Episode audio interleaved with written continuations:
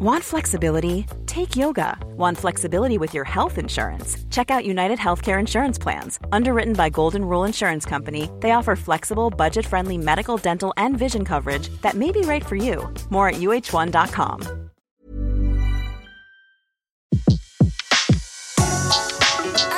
Le meilleur de séances radio est maintenant sur We Love Cinéma.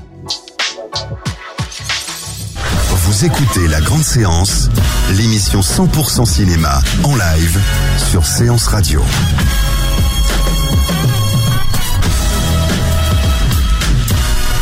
Bonsoir et bienvenue pour cette nouvelle émission. Vous la connaissez maintenant depuis un bon bout de temps.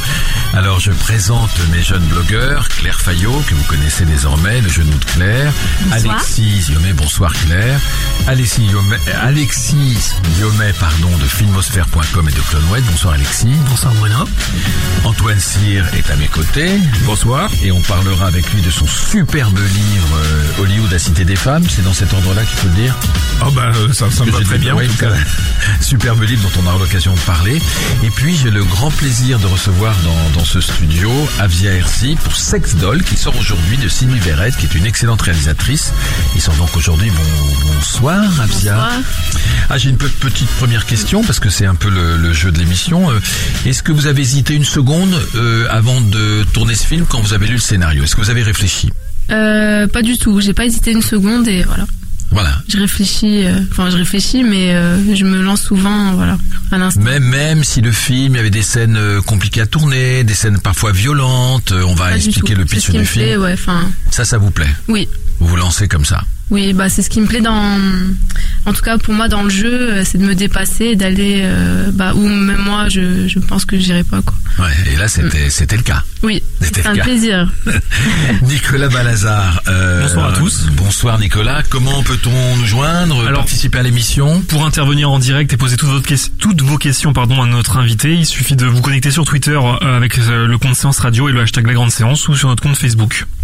Voilà, et vous savez tout. Euh, le débat, d'abord on parlera de, tous les événements, parce qu'il y en a pas mal, la fête du court métrage, euh, le festival des arcs, etc. Le débat, ce sera le, cinéma d'animation, parce que on a eu beaucoup de débats dans, cette émission. On a peu parlé du, film d'animation, et cet été, euh, que ce soit du côté américain, hollywoodien ou du côté français, ça a été assez brillant. Donc on parlera, et puis il y aura notre blind test habituel, et ce seront quelques extraits de films de Noël vous devrez trouver. Voilà, dans un instant, on fait les tops et les flops du box-office de ce mois.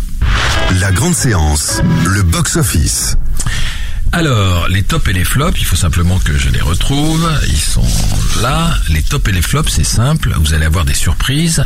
Côté français. Alors, on a eu du mal, malheureusement, à trouver des tops. Vous, vous êtes d'accord avec moi, Claire et Alexis, parce Au, que au niveau des entrées ou euh, au niveau des entrées. Ah, d'accord. oui, pas au niveau Ouais. du, du- Un jour, on fera une petite ouais. discussion Ouais. critique, mais on y absolument. D'accord. Au niveau des entrées, économique.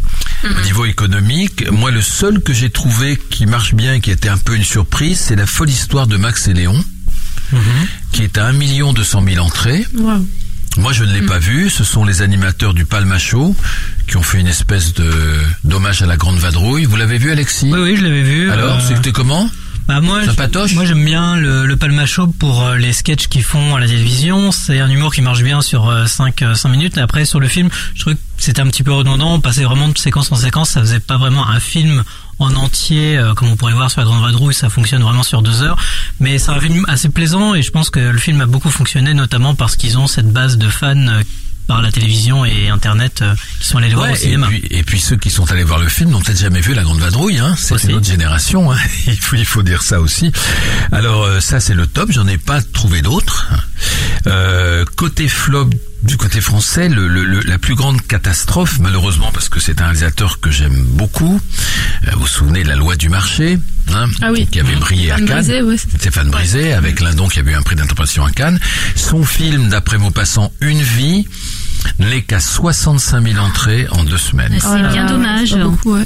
Oui, Je me souviens qu'on en avait Claire. parlé euh, quelques quelques mois avant, puisque c'était une adaptation de roman et ce film est passé à Venise, donc il aurait pu avoir un bon bouche à oreille. Et le film est beau en plus. Le film est bon, Judith Chemla est, est formidable dedans. C'est le gros point fort du film. Après, euh, voilà, euh, peut-être que le film peut sembler un peu aride. Mais moi, je crois, si je puis me permettre, Claire, de vous Scolaire, interrompre, c'est que les gens n'y sont pas allés. C'est pas que ça leur a pas plu. C'est pas que le bouche à oreille a été mauvais. C'est que une vie d'après Maupassant, Oui, ça- n'a pas intéressé les gens. bah, les il gens. fallait que les professeurs de français incitent leurs élèves à y aller. Oui. Je ne sais pas. Ça marche Bah de oui. moins en moins les adaptations. euh, C'est vrai. J'ai l'impression, ouais. Bah, Moi- de toute façon, De pardon, mais, pardon, quand euh, quand au bac euh, on parle de Victor Hugo, euh, il y a 400 tweets euh, pour expliquer que c'est scandaleux. Donc euh, Non mais vous savez, moi je me souviens que pour Germinal euh, de Claude Berry, euh, il avait fait un accord avec l'éducation nationale et le film avait eu un énorme succès aussi parce que ça avait été euh, Oui, pas oui. au programme mais les, Oui. les lycées avaient emmené Eh euh, des cohortes d'élèves dans toute la France voir Germinal et je pense que Stéphane Brisé n'a pas fait ça. C'est dommage, oui, parce que c'est un livre euh, magnifique. C'est un super Très beau portrait de que femme. je, ouais, qu'il faut lire, je pense, euh, Oui, il faut le dans lire. sa vie, ouais. Et, et, et, et franchement, euh, je sais pas comment on peut récupérer le film. Il est encore en salle parce que le film est très beau. Il est très beau et en plus, euh, Stéphane Brisé a eu le talent de mélanger différentes euh, époques et il le fait. il fait comme ça des, des flashbacks, des, des flash forwards, etc. de façon extrêmement habile et tout passe. Et en effet, Judith Chemla est, est bien et voilà. Et tous les acteurs sont bons dans le film. Voilà, c'est un c'est un échec et malheureusement le film risque de ne pas attendre atteindre les 100 000 entrées.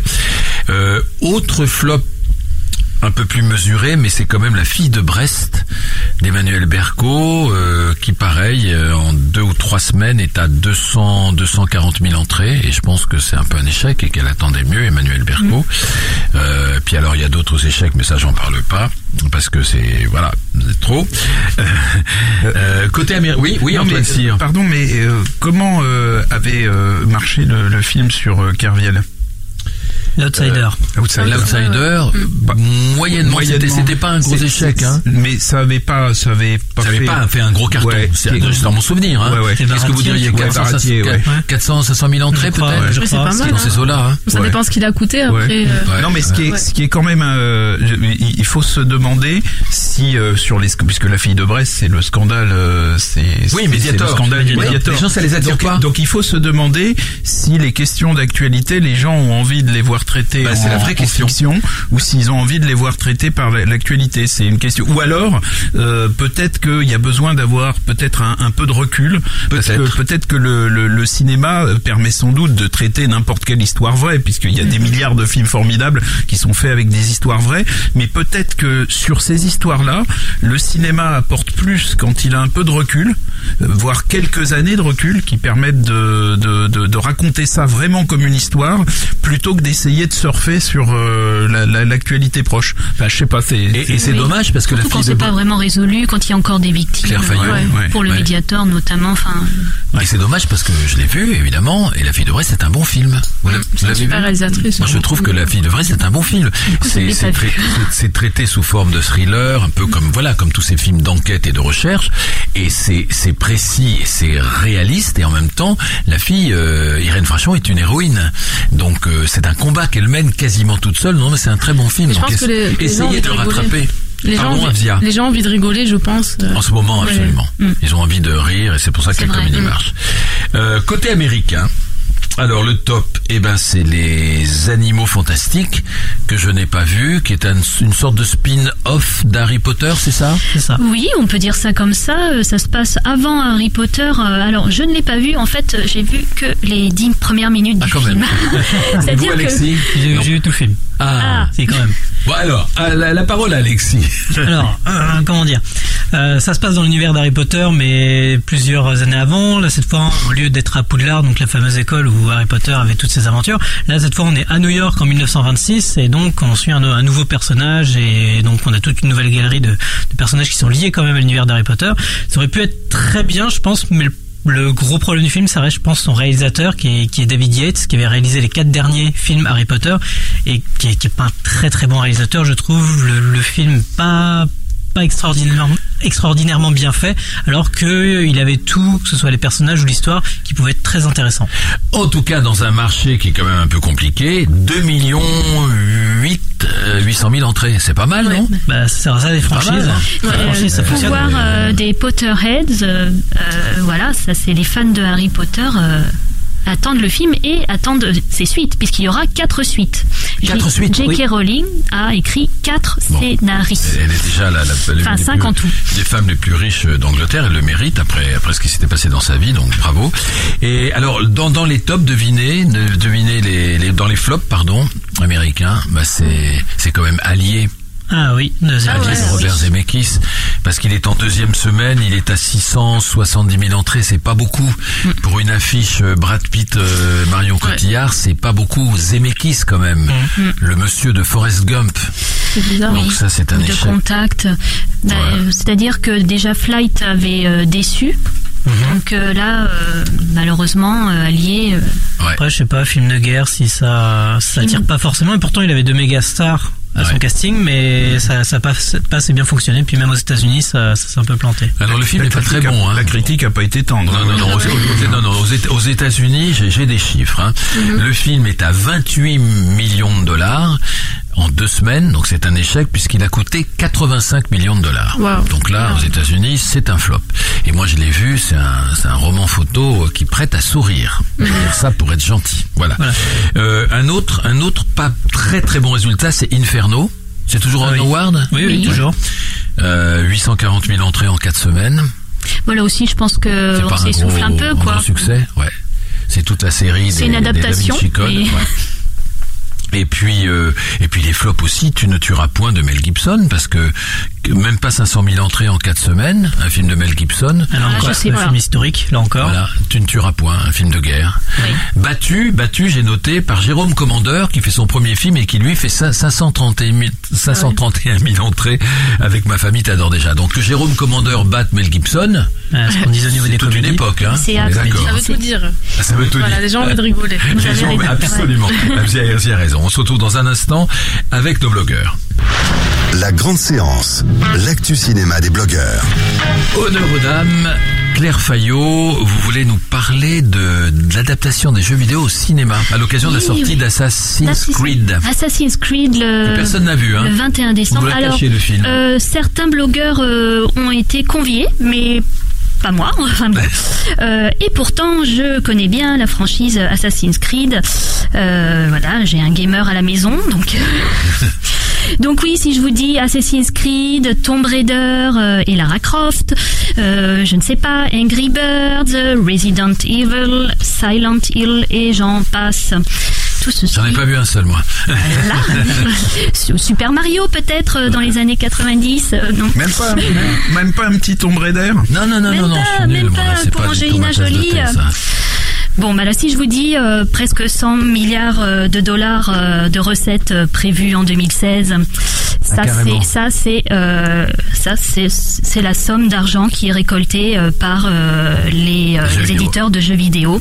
Plus Si- cinéma. Si je vous dis, euh, je crois, euh, 100 millions euh, de jeux vendus pour Assassin's Creed, euh, 17 jeux euh, depuis 2007, 10 millions de fans sur Facebook pour Ouais. Assassin's Creed. Voyez un petit peu le marché que ça représente. Est-ce que le film peut, peut, peut cartonner en France?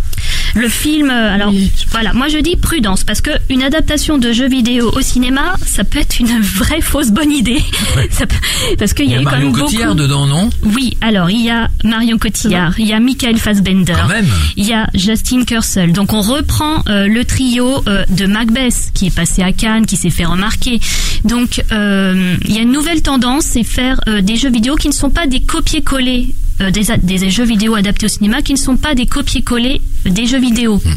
Donc qui crée un, un vrai scénario et c'est tant mieux parce que souvent ce qui ce qui pêche c'est à la fois l'adaptation euh, on va dire euh, graphique Euh, par exemple voir Super Mario dans la peau euh, de Bob Hopkins alors que c'est un petit personnage colorié avec, des gros pixels ça fait c'est très étrange surtout si on ajoute euh, un scénario un peu euh, violent qui n'a pas grand chose à voir avec le jeu vidéo donc là maintenant on respecte euh, de plus en plus j'allais dire le graphisme des jeux vidéo qui en plus sont très réalistes hein. là honnêtement là, là c'est le le film et le jeu, mais ça se ressemble.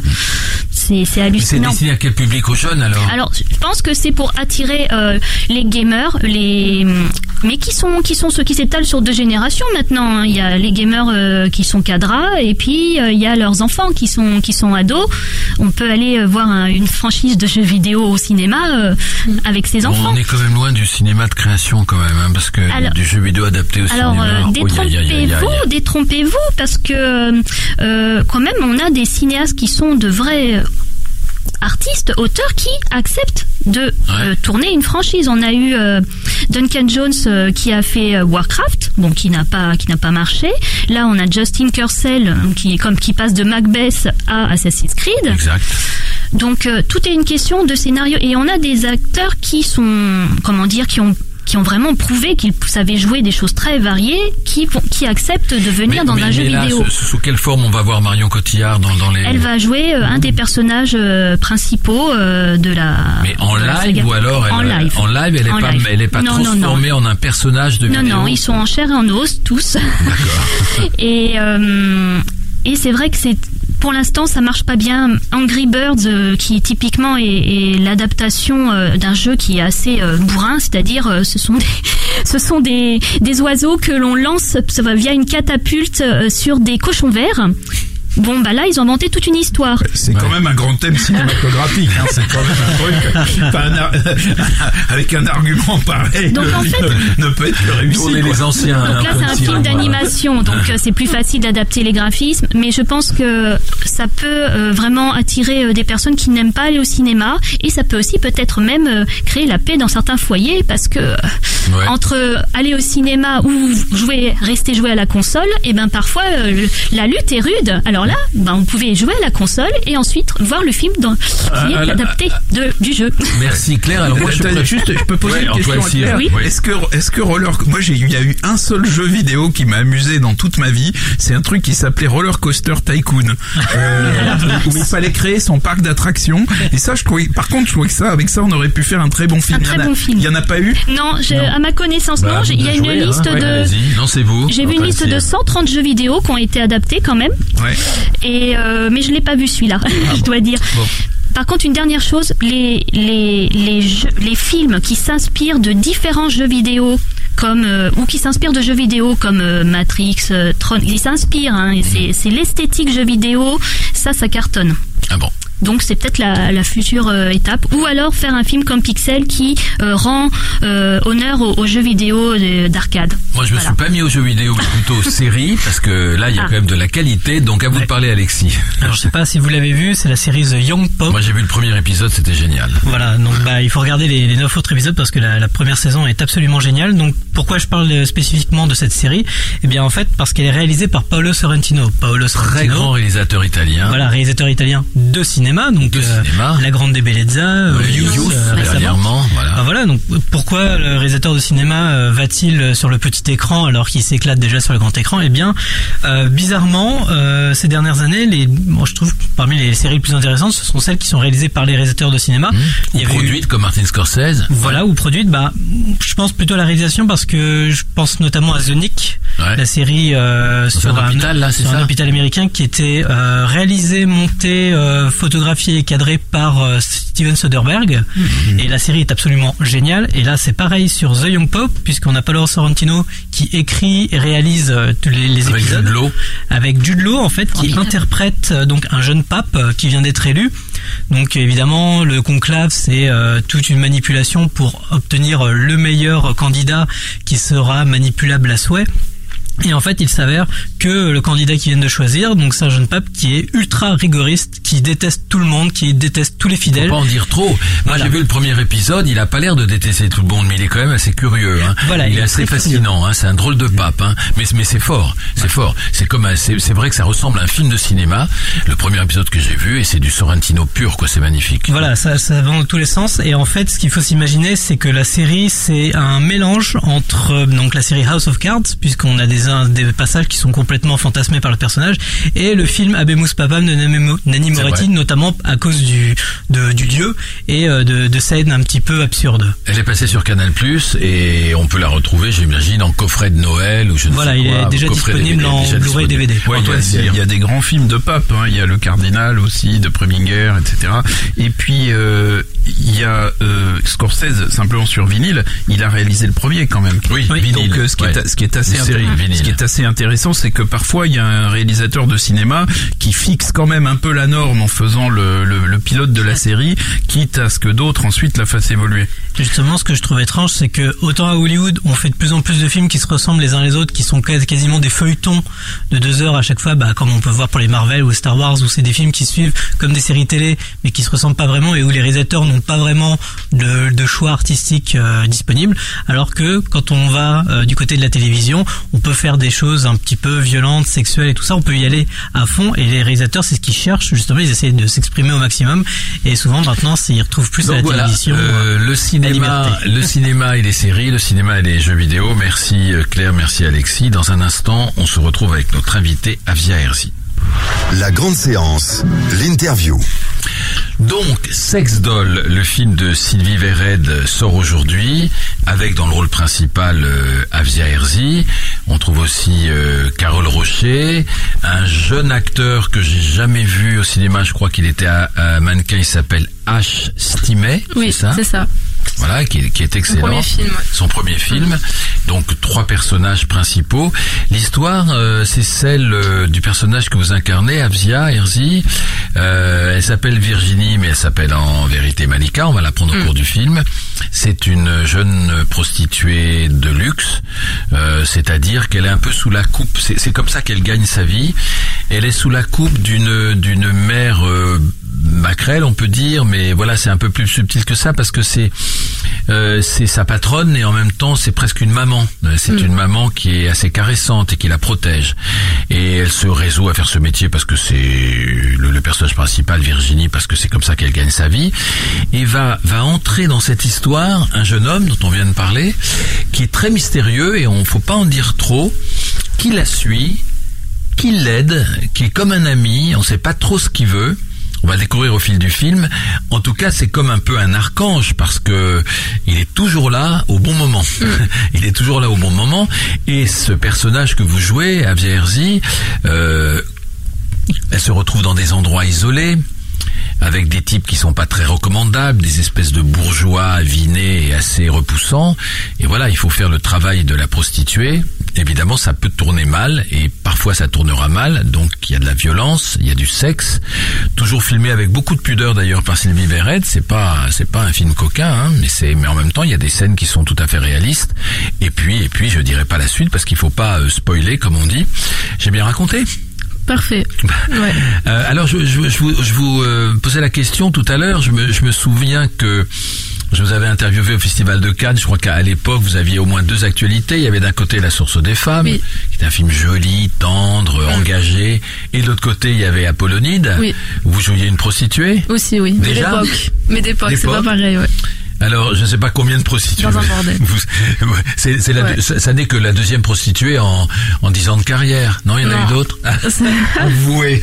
Troisième. Troisième. Bon, ça Mais va. à chaque fois différent. À chaque fois différent. Ca- Catherine Deneuve en a fait beaucoup aussi. Oui, Ouais. belle comparaison, belle comparaison.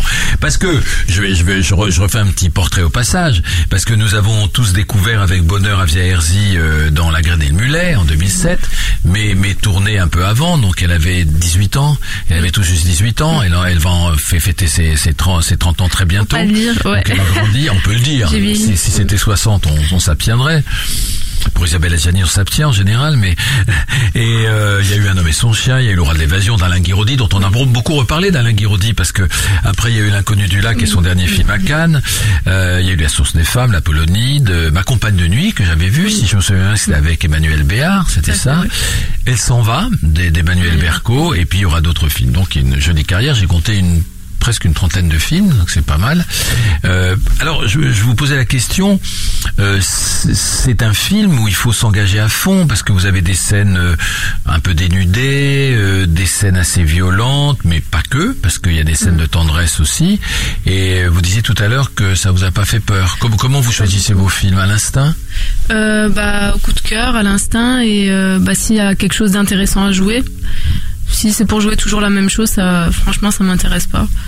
Donc, euh, on va dire que moi, j'ai besoin de, de vivre euh, des, des choses fortes, euh, enfin de me mettre dans, en danger. sinon, ça m'intéresse pas.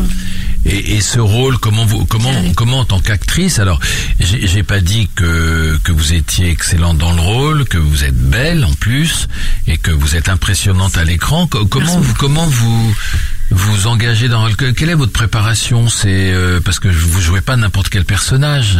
Alors la préparation, bah, elle a été, euh, bah, bon déjà j'ai rencontré Sylvie, après bon, on a appris à faire connaissance, donc à se, on va dire à, à s'apprivoiser un petit peu, parce que c'est important de se sentir en confiance aussi, euh, autant pour elle que pour moi. Donc après on a longuement parlé de l'histoire, du personnage, et on a rencontré des, des call girls Oui. de luxe. Donc on a bu des verres avec elle, euh, on a échangé euh, longuement. Et en fait, euh, bah, je me suis aperçue bah, que c'était des filles euh, normales, quoi. Comme moi, comme euh, n'importe quelle jeune femme de de cette génération-là. En fait, on les avait entre, on- elles avaient entre 20 et 35 ans. Donc vraiment avec des parcours très différents. Et ensuite, après, bon, j'ai travaillé euh, physiquement pour être un petit peu crédible. C'est-à-dire Bah moi j'aime bien manger, donc euh, j'aime bien la vie, j'aime manger. Donc bah il a fallu perdre du poids. Euh, bon Sylvie elle s'en foutait, mais moi vraiment j'y tenais parce que euh, quand je voyais les filles, euh, c'est vrai que bah, elles ont même une certaine puissance euh, physique. Ouais. Elles font beaucoup de sport et, euh, il en faut quoi. Il faut être solide physiquement. Du coup voilà, bah j'ai perdu du poids, j'ai fait du sport tous les jours, voilà jusqu'au tournage. Qu'est- Qu'est-ce qu'elles vous ont raconté ces filles Parce que vous, dans l'histoire, il y a un scénario qui montre qu'elles sont confrontées, que vous êtes confrontées Mm. avec votre collègue dans le film, femme, euh, à de la violence. Euh, elles vous ont raconté que ça pouvait être violent et qu'il fallait te tenir le coup?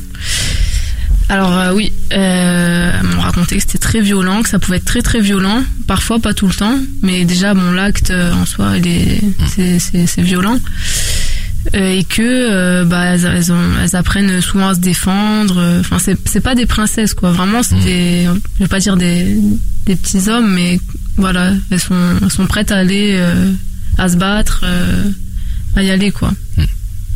Est-ce qu'il y a eu des scènes, euh, sans, sans spoiler le film, est-ce qu'il y a eu des scènes euh, difficiles à tourner?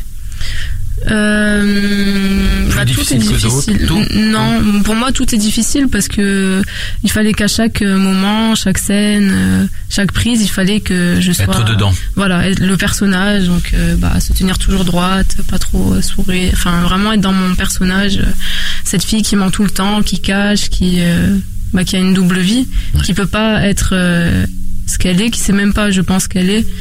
Donc euh, oui, non, beaucoup de concentration. Après, non, euh, j'étais préparée. Et, euh, non, c'était franchement, c'était un plaisir.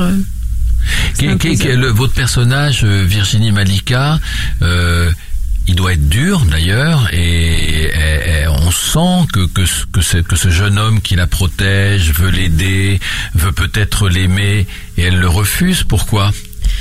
Alors, elle le refuse parce qu'elle n'a pas l'habitude. Elle connaît pas euh, ce sentiment-là, l'amour, la tendresse. Elle connaît pas. Comme euh, bah la plupart des filles que, que j'ai pu rencontrer avec Sylvie, voilà, souvent elles n'ont pas rencontré l'amour. Du coup, elles sont un peu, euh, elles ont peur de ça. Enfin, c'est c'est quelque chose de, de bizarre. Donc, bah, elle a peur de lui, bah, déjà parce que elle, elle le connaît pas et qu'elle est tout le temps dans la méfiance. Et ça lui fait bizarre, quoi, de ressentir, on va dire, des papillons euh, dans le ventre, de l'attirance pour euh, bah, quelqu'un de son âge. Et d'ailleurs, avec lui, elle va découvrir, euh, je pense, son corps et que bah, elle peut, que son cœur peut battre pour quelqu'un et que elle peut avoir du plaisir aussi. Alors il y a une très jolie phrase à la fin du film, mais je peux pas la, je peux pas la dire parce que si je la dis, leur, leur, leur dernier dialogue, ça, ça, ça apprend des choses sur Oui. le film, hein les, les, les Mm. dernières répliques qui se donnent. Alors je reviens sur votre carrière. On parle du corps, c'est, c'est, c'est drôle parce que dans la graine et le mulet euh, qui vous a rendu célèbre. euh, le corps était très important. Vous aviez pris, euh, alors là, là, on vous demande de, de mincir et dans la graine et le mulet, on vous avait demandé de grossir Oui. pour faire la fameuse danse du ventre. Euh, c'est drôle que ce soit euh, le corps euh, aussi, pas que, qui intéresse les metteurs en scène. Toujours, mais de toute façon, euh, acteur, en tout cas pour moi, bon, je l'ai appris hein, parce que j'ai pas fait de formation, mais on joue avec son corps euh, à la base, donc euh, il faut être en forme, il faut, on est, je veux dire, moi quand je j'essaie de créer des personnages, euh, vraiment, je commence par le corps, voilà. Est-ce que, bah, si c'est par exemple, je sais pas, quelqu'un qui est, on va dire, en dépression, bah, je vais pas aller faire du sport, euh, je vais plutôt euh, un peu me laisser aller, euh, voilà. Donc ça dépend. Mais le corps, oui, c'est important. Le corps, c'est important. Après, c'est vrai, oui. Sylvia m'a pas demandé de maigrir, hein, c'est moi qui ai voulu, Oui. qui insisté. Et après, oui, c'est important, on joue avec son corps. C'est la base, en fait. Est-ce que, est-ce que ce, ce, fameux film, La graine et le mulet, euh, vous a, vous a poursuivi, vous a mis le pied à l'étrier, ou au contraire, est-ce que c'est pas une espèce de, de film culte qu'on vous, comme je le fais aujourd'hui, qu'on vous, vous, vous affiche tout le temps? Ah, Via Herzi, c'est La graine et le mulet. Est-ce que, est-ce c'est difficile d'en sortir? Pas du tout, et je suis très fière, et euh, bah, c'est beau d'être euh, dans un, on va, Dans un bon film, Oui, ouais, dans un un film culte, culte, c'est, c'est magnifique. Dans une carrière, c'est une chance. Et, euh, et d'avoir eu ce succès-là. Et d'ailleurs, aujourd'hui, bon, ça fait longtemps, hein, le tournage. Ça va faire 11 ans. 11 ans. Ça Ouais, passe vite, ouais. Ouais, c'est ça. Court, ouais. On dirait que c'était hier. Et euh, les gens dans la rue m'arrêtent encore. La graine et le mulet, la scène, ouais, ouais, tout le temps, tous les jours presque. Ça prouve que vous n'avez pas Ouais. beaucoup vieilli et qu'on vous reconnaît. On me dit que j'ai pas trop vieilli, c'est exact. à ce qui paraît. On va se retrouver euh, tout au long de cette émission et on écoute justement un extrait d'un bande original de Sex Doll de Sylvie Vered où vous jouez euh, Virginie et Malika, la même personne évidemment, Avia Herzi.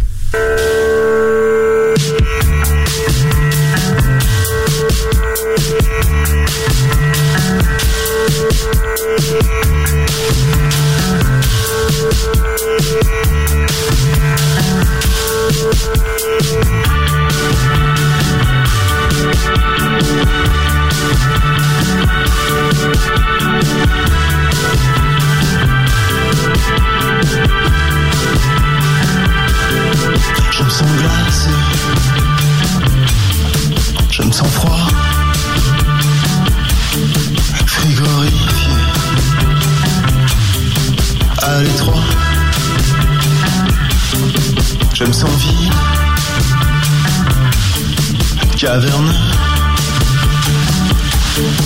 Translucide.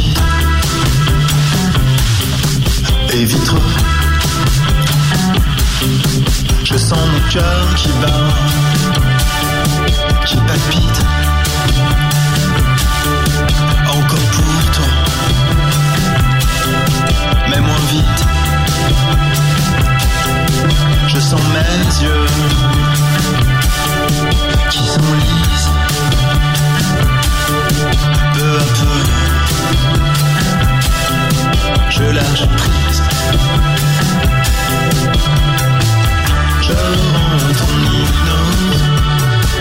Je pense à toi, mais j'ai besoin d'autre chose. D'autre chose. Je rentre en hypnose. Je te défie maintenant, reviens si tu l'oses. Si tu l'oses.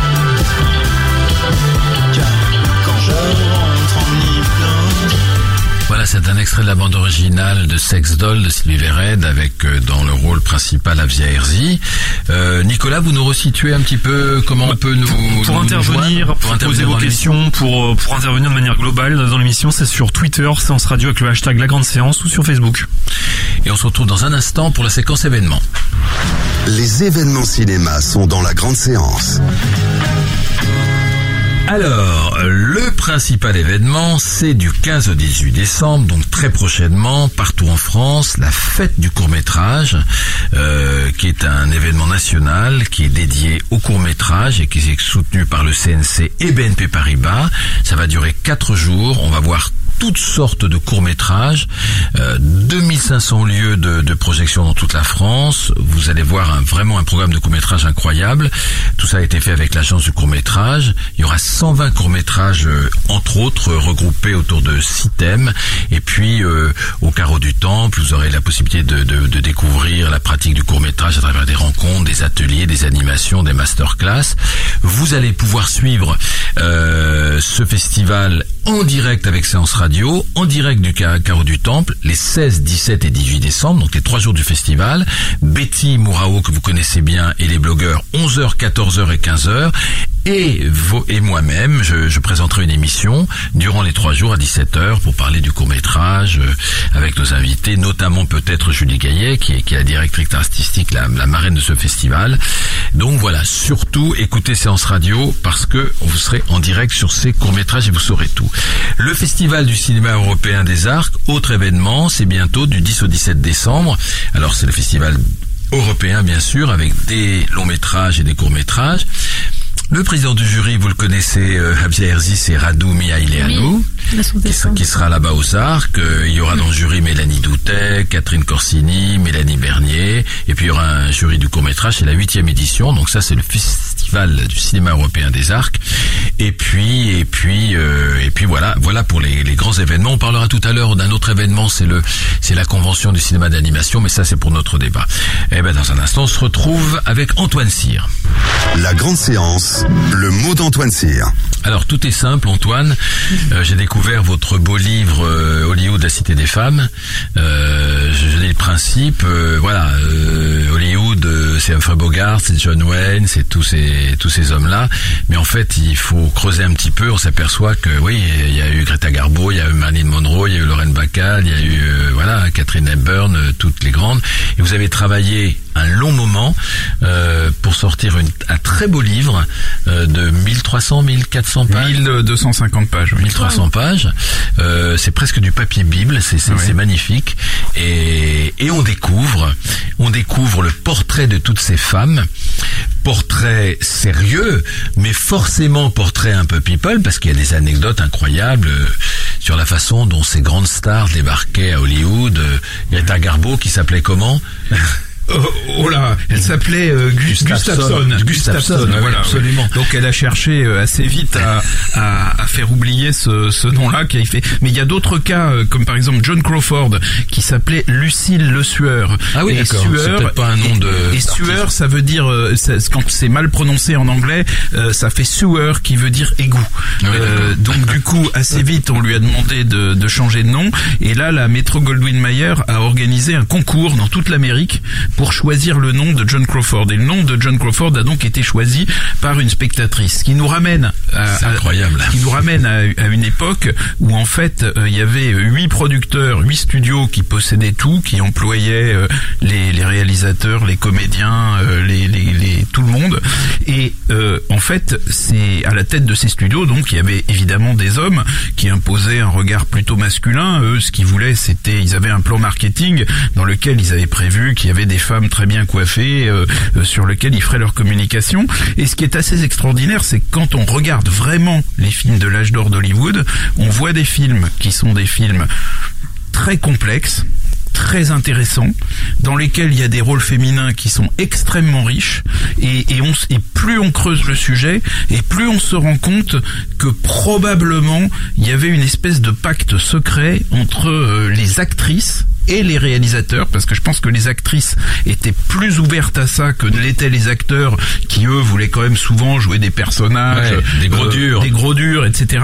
Je pense qu'il y avait une espèce de, de, de pacte secret, euh, de, de recherche de sophistication, de recherche de rôle en fait qui euh, casserait les stéréotypes. Moi, Vous voulez dire que les, que, que, que les personnages féminins avaient, avaient plus d'épaisseur Ah. et d'intérêt que les personnages masculins? Euh, je veux pas, je veux rien dire contre Humphrey Bogart ou contre euh, Errol Flynn euh, qui ont euh, d'ailleurs bercé ma propre enfance.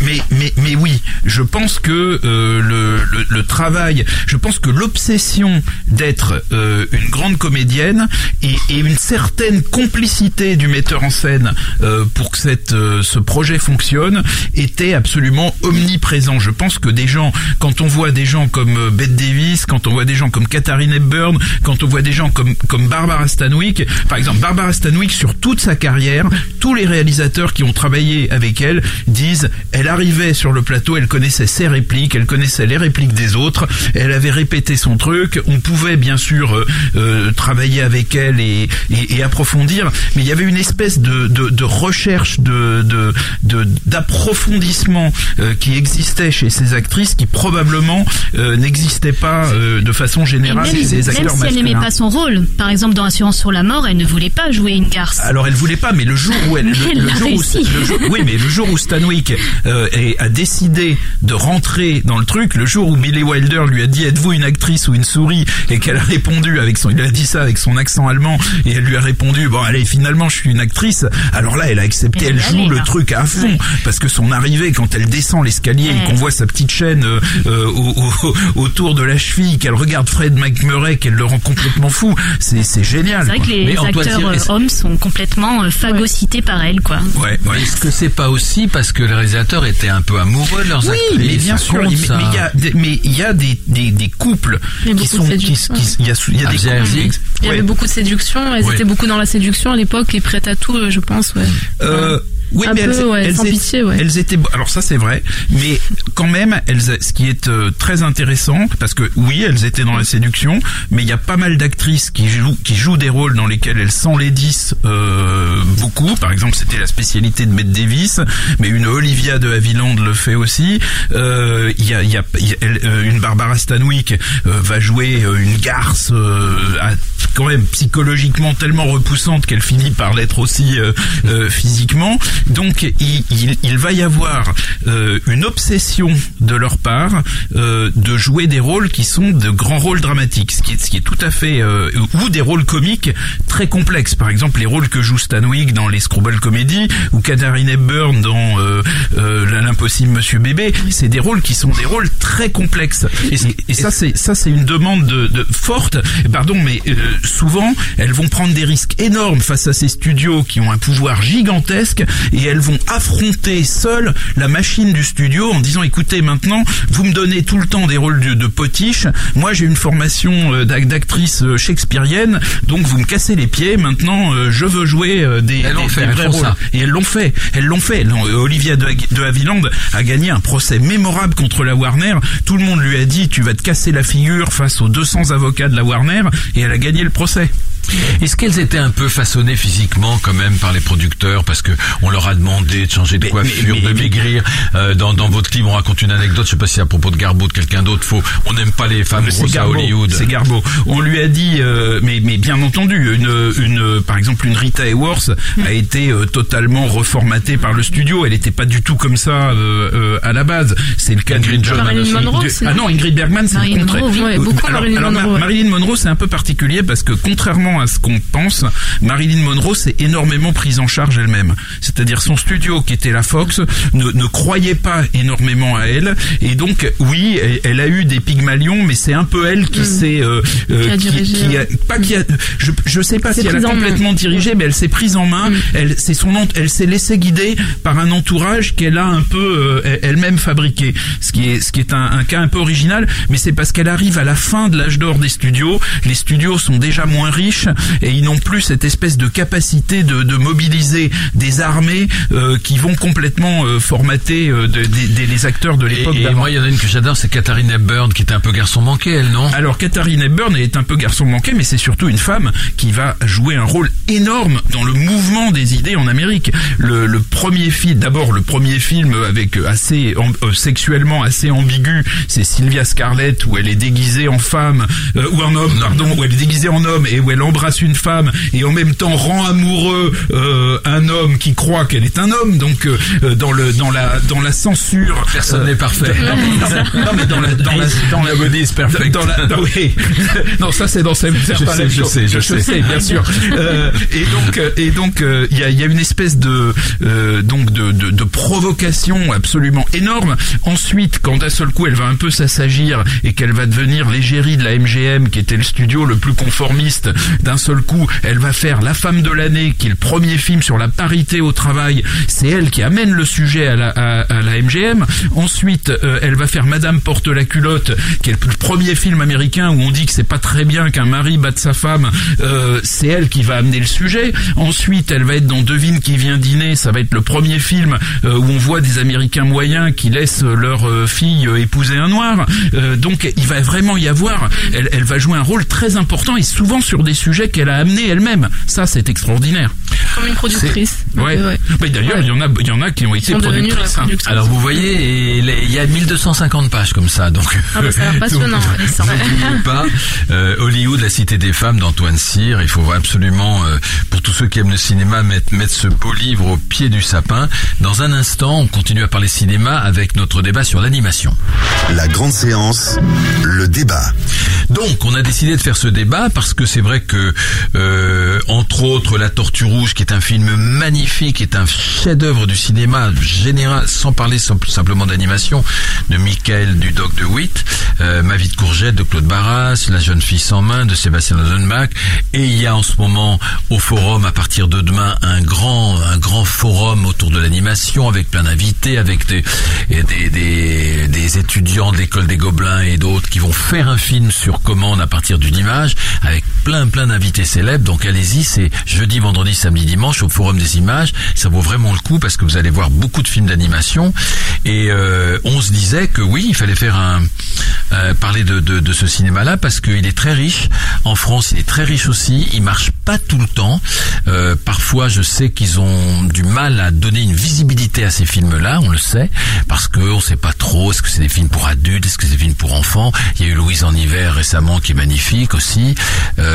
Et puis il y a les films d'animation américains qui débarquent qui eux font des millions d'entrées. Alors, euh, euh, Claire, la parole. Qu'est-ce que vous pensez de, de ça de, de... Alors moi je consomme beaucoup de films d'animation, donc déjà il faut distinguer à mon avis euh, bah, les films pour enfants et les films pour adultes qui sont de plus en plus nombreux.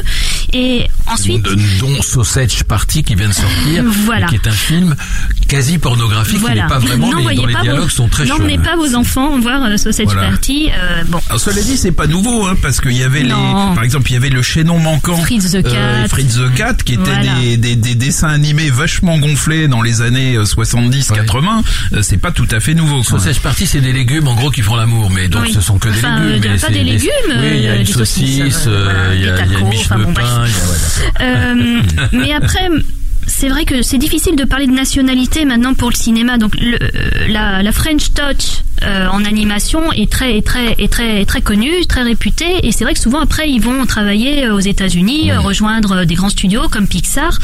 Euh, ou l'exemple de la Tortue Rouge, euh, bon c'est un réalisateur qui est néerlandais si je me trompe pas, avec euh, des capitaux français et aussi euh, les studios Ghibli. Donc euh, Japon. Donc en fait, j'ai l'impression que le cinéma d'animation, c'est bon, il faut, il faut plutôt regarder qui est, qui est derrière, qui est, qui produit, Ouais, enfin, et qui est l'artiste surtout, Vous qui faites réalise. quand même une, une différence entre les, les, les, les grands films américains où moi, moi, Oui, je- je- moi j'ai été le- élevé à Disney, y Blanche Neige, voilà. avec les gros personnages. Alors on vous dit qu'il y a mille couleurs dans la mer, que tout est bien fait, mais il y a des gros personnages qui ressemblent à des poupées en plastique que je trouve extrêmement laids, il faut le dire.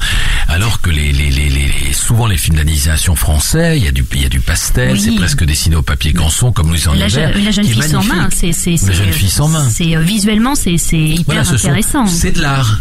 C'est Ce de l'art. des tableaux, Ça c'est aussi, c'est ça aussi, c'est une tradition parce que les dessins animés de Paul Grimaud, c'était Paul de- Grimaud, voilà, de l'art. le le, le avec formidable le roi et l'oiseau. Ouais, le formidable La planète sauvage euh, de de, Topor. de, de Topor euh, et, et Lalou, je crois, euh, qui était un truc. un- On a la, la qui continue dans Voilà, cette voie. Louise en hiver. Louise en hiver, c'est un très beau film pour adultes. C'est l'histoire d'une vieille dame qui est perdue dans une station balnéaire, qui comprend pas pourquoi elle a raté le train, qui va rester là seule avec son chien. C'est magnifique, c'est magnifique. Donc oui, la- Louise en hiver. Oui, la, la question de savoir si euh, le cinéma euh, d'animation euh, francophone euh, ou des petits studios ou, euh, peut rivaliser avec les grosses productions américaines, ben oui, c'est possible, mais c'est pas pour le même public.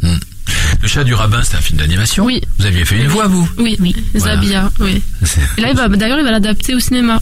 Ah oui, il va l'adapter au cinéma. J'ai entendu ça. Ouais. Regardez Persepolis, le succès qu'a eu Ah, oui, Persepolis. magnifique, ouais, Persepolis. magnifique, Persepolis. Et même euh, le chat du, enfin, chat Ouais, le du vraiment.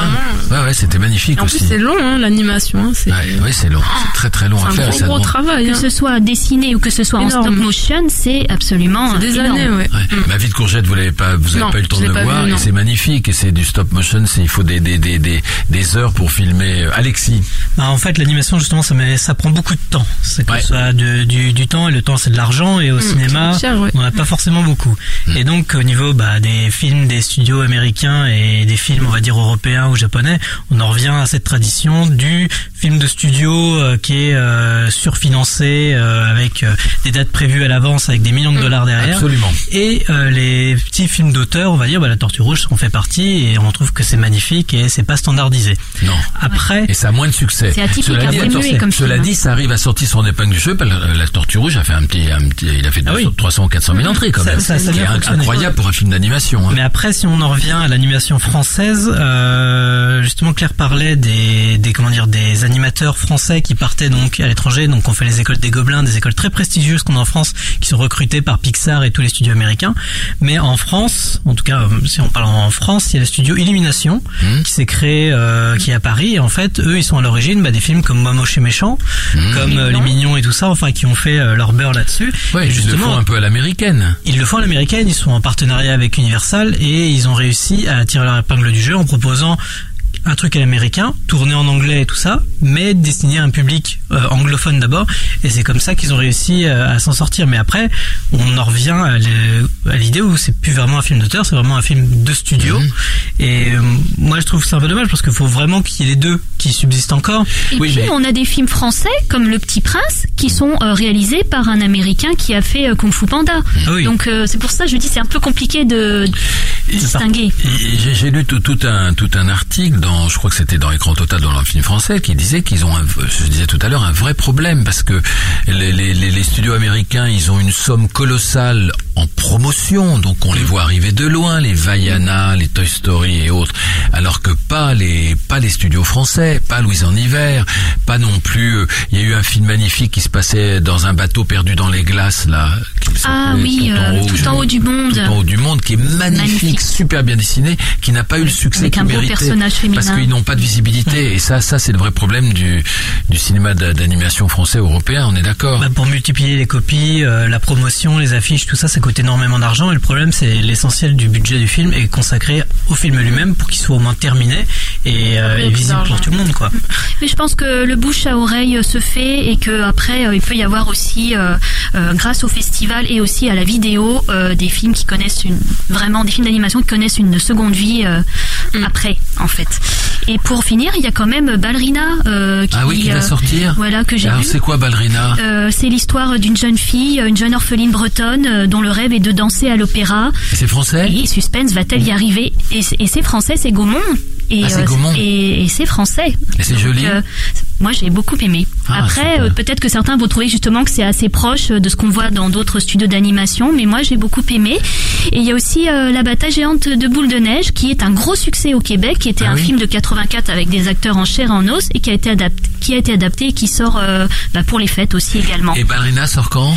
Euh, Ballerina, 14 décembre. 14 décembre, donc voilà. Pour les Et fêtes puis- également. Et puis en attendant, vous pouvez aller, euh, vous pouvez aller au Forum des Images, puisqu'à partir de demain, le 8 décembre jusqu'au 11 décembre, il y a cet, il y a cet événement où on voit plein de films d'animation. Antoine, vous aviez un mot à dire? Alors oui, mais alors il a rien à voir avec l'animation, mais je peux le dire quand même. Oui, allez-y, bien sûr. C'est que dans deux jours, Kirk Douglas va avoir 100 ans. 100 ans. Ah, incroyable. Joyeux anniversaire en avance. Donc on va quand même ouais, euh. Voilà, on va, on va lui croiser les doigts pour que tout se passe bien. Mais Et alors, euh, puisque vous parlez de chiffres, euh, demain, je crois que c'est les 50 ans de la sortie de la Grande Vadrouille, on m'a dit ça. Ah oui. Pas mal, hein, Pas aussi. mal, pas mal, mais les, mais les, mais les, mais la grande vadrouille résiste. euh, passe vite. plus facile pour un film restauré de, de résister que pour un acteur, quoi. Un peu restauré Euh, aussi. Voilà. Bon. On sait jamais. Dans un, Ouais. dans un instant, notre fameux blind test. Quelques films de Noël à revoir pour les fêtes. On y va. Jouez avec la grande là. séance. Tout de suite, le blind le test votre émission 100% cinéma. Alors, on écoute le numéro 1, tranquillement. La veille de Noël, il y a de nombreuses années, j'étais couché tranquillement dans mon lit. Je ne froissais pas les draps. Américain déjà. Je respirais doucement et calmement. J'attendais un son que j'avais peur de ne pas entendre. Le tintement des grelots du traîneau du Père Noël. Oh, là, vous me décevez, là. C'est pas Paul Express, non C'est pas ça Bravo Ah. Bien joué. Le numéro 2. Joyeux Noël, Harry. Joyeux Noël, Ron. Ah non, C'est quoi Harry ce Potter. Euh, Ah oui. Non. Oui, Harry Potter. Harry Potter, Mais mais le lequel premier, je dirais. Mais Le lequel premier. Je crois Non, qu'il y en a ah reçu le un, Si, si, si, si. Enfin, je sais pas. À l'école des sorciers. Ah bah, c'est le Voilà, premier. c'est le premier. Chris Columbus 2001. Un beau travail Euh, d'équipe. maintenant, je vais vous donner, pour que ce soit plus difficile, je vais vous demander les dates. Hein. Ah, Oh non euh, ça, c'est facile. Cette année, j'avais envie de faire un truc un peu design, une bûche euh, assortie au décor. La bûche. Antoine. Tout en et blanc cette La année. bûche. La bûche de On marre Daniel Thompson.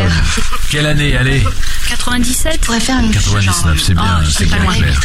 Je me souviens que Euh, dû alors là, là, là, moi je connais pas du tout là, mais je sais pas si c'est difficile ou pas. Arrête. Le numéro 4. Joyeux Noël, le Père Noël arrive. T'as pas vu le nouveau Père Noël qu'ils viennent d'engager Si, là-bas, derrière, bourré. Un Il va venir, les petits loups. Le Père Noël arrive tout de suite. Américain bizarre. de Ah, pas Zwigoff. Sh- Non, j'aurais dit c'était Shrek, c'était la voix du Un truc doubleur genre de Bad Shrek. Santa ou un truc. Bad Santa, bravo, bravo. Alexis. Avec Billy Bob super, Thornton. Trop fort. Le numéro 5. Laissez-moi m'attraper, Thérèse. Ah bah le Père Noël est plus dans Allô. l'eau. Les amitiés, joyeux Noël. Allô Oui, Qui joyeux passe Noël. ce soir à la télé, je crois. Il passe ce soir à la Pour télé, la je crois. 150e mille fois. Le Père Ça, est celui-là, est Super assez euh, difficilement évitable hein, dans les Jean-Marie Jean-Marie Poiré, quelle date? Ah, ça remonte ça. hein. Oh là là, ça c'est quand, c'est quand j'étais jeune. C'est une ça. question pour Antoine Cyr. 1982. Ah, Ouais, non, c'est possible. ça. Ah, oui. Ouais, vous n'étiez même pas né, Abzia. hein. Non, non. Alors, ah, celui-là, c'est Noël, mais c'est parce que c'est l'époque euh, où le où se déroule ce thriller. Numéro 6. Et à voir à Los Angeles, on passera Noël en famille, on fera la fête. piège de cristal. C'est difficile parce qu'en plus c'est doublé en français. Pièce de cristal de John McTiernan, 1988. Euh, ah, un joli film euh, romantique et tout. Le numéro Nous 7. sommes un petit pays, certes, mais nous sommes une grande nation. Ah, de Shakespeare. Je le revois tous les ans. Ah oui, d'accord. Richard Curtis, quelle année Euh, 2003 ou 2004 Bravo, 2003, c'est bon. Euh, plus plus grave, le 8. Cette maison appartient à mon mari. Il en a hérité le jour de notre de mariage. Noël. Et nous y avons vécu depuis. Un conte de Noël. enfants n'habitent plus avec Garde nous des maintenant. Ils viennent parfois en vacances. Et quelle année, euh, mon cher Alexis 2010, non Un peu plus vieux. 2005. 2007, entre les deux. entre les deux. Euh, un, un, un désormais classique, le numéro 9. Ah, mais c'est le- l'étrange Noël de Monsieur Jack. Cœur. de Tim Burton. Tim Burton. Bah non, et Henri Henri Selick. Henri Selick. Oui, oui, Selick. Avec le graphisme de Tim Avec le, Burton. voilà. Quelle année Oula. Euh, 97, je dirais. 17, 16. 96, 97, ouais, quelque chose comme ça. Ah, le temps passe plus vite. Hein. 1993. Ah, Ah ouais. Et oui. Et le dernier. Attendez-moi Bon, chacun prend sa serviette et se sert à boire, je ne fais pas le service. Maman, j'ai raté l'avion. Bravo. Fort, cette bravo. Hein. Mais il faut aller, faut aller dans les émissions cinéma faire des quiz, Alexis. Hein. Chris Columbus. Bah, il y en a pas des quiz sur le cinéma. Non, c'est pas Non, mais par contre, il y a des championnats, il y a des types qui font des championnats de quiz. C'est a- vrai Oui, oui. Cinéma Il y a un type que, que vous connaissez sûrement d'ailleurs qui s'appelle Jean Olé Laprune, qui est un, Son nom, je un, connais, ciné- Olé un Laprune. cinéphile. euh, il, a, il a écrit plusieurs livres d'ailleurs sur le cinéma, hein, mais il est, en ce moment, c'est lui qui est champion du monde des cinéphiles. C'est pas vrai. Si, si. Il y a un championnat du monde des cinéphiles. Enfin, à peu près, oui. En tout cas, il répondrait à tout ça, là. Ah bah là, euh, oui. Là, c'est facile. Mais il vous répondrait aussi pour les films de l'année 1926. Ouais. ça, c'est fort. Dans un instant, on se retrouve pour se dire au revoir. La grande séance, l'émission 100% cinéma de Séance Radio. Alors, je vous rappelle que notre invité, euh, c'était Avzia Herzi, qui nous a fait le plaisir et l'honneur de venir dans ce studio pour Sex Doll de Sylvie Vered, avec entre autres Karl Rocher et d'autres excellents acteurs. Euh, une dernière question, Avzia, euh, quel est, quels sont votre, quel est votre, euh, quels sont vos projets après ce film? Vous avez déjà tourné? Oui, ah bah après j'ai tourné. Euh... J'ai tourné trois films après Trois qui films vont sortir, ouais. Oui. Qui vont sortir Bizarre, en cascade. ouais. Ah ouais, mais ça arrive, c'est comme ça les sorties. arrivé, ouais. Tout est arrivé. Alors lesquels? Pas, pas, Alors, euh, Faisons un petit teasing. Alors un premier film qui s'appelle Les philosophes de Guilhem Amélan. Hmm. Voilà. Qui Après, parle de quoi fait- Qui est quoi C'est un polar C'est un C'est une comédie. une comédie. On va dire comédie d'auteur, hein, parce que D'accord. voilà. Mais c'est une En comédie. gros, ouais. On sourit. On sourit, j'espère. J'ai fait le film de Eric Zonka qui s'appelle Fleuve Noir avec euh, c'est un polar. Ah, On en ouais. parle beaucoup ça. Hein. Oui, du coup. Il y a, il y a, joue, qui Il y a euh, Romain Duris. Il y a alors c'est un ouais Romain Duris, Vincent Cassel, Sandrine Kimberlin. Oh là, c'est chaud ça. Oui. Et, Et moi je suis l'intrus. Donc euh, dans, le Ah. dans le casting, c'est quoi le thème? Euh, c'est une un enquête guerre policière. Non, Une enquête ouais, policière. voilà. Eric résumer. ça fait un bout de temps qu'on l'a pas vu au cinéma Oui. en tout cas. Hein. C'était super de travailler avec lui. Ouais. Ouais, c'était euh, c'était un, un excellent metteur en scène. Et le troisième? Et le troisième, euh, alors euh, un film tunisien, franco-tunisien de Mehdi Benatia, qui s'appelle L'amour des hommes, voilà. Ouais.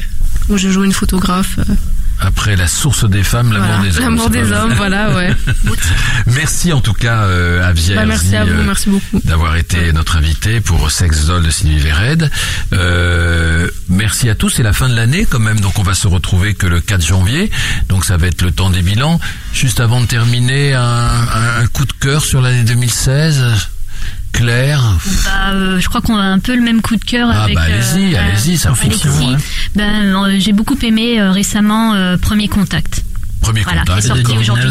Vous aussi Oui, en fiction. Oh. De récemment. Denis Fiction, Villeneuve. Voilà.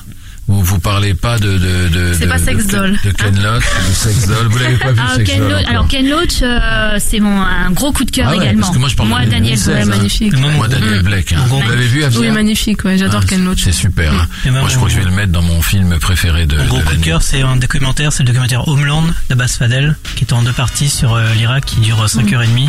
Ah, je et l'ai moi, pas ça vu. m'a J'ai tourné avec Abbas Fadel. Et qui est, le merveilleux. Nicolas, euh, Eh bien, toute l'actualité de la radio et toute l'actualité du cinéma, ça se passe sur Séance Radio, Twitter, Facebook, euh, sur nos réseaux sociaux.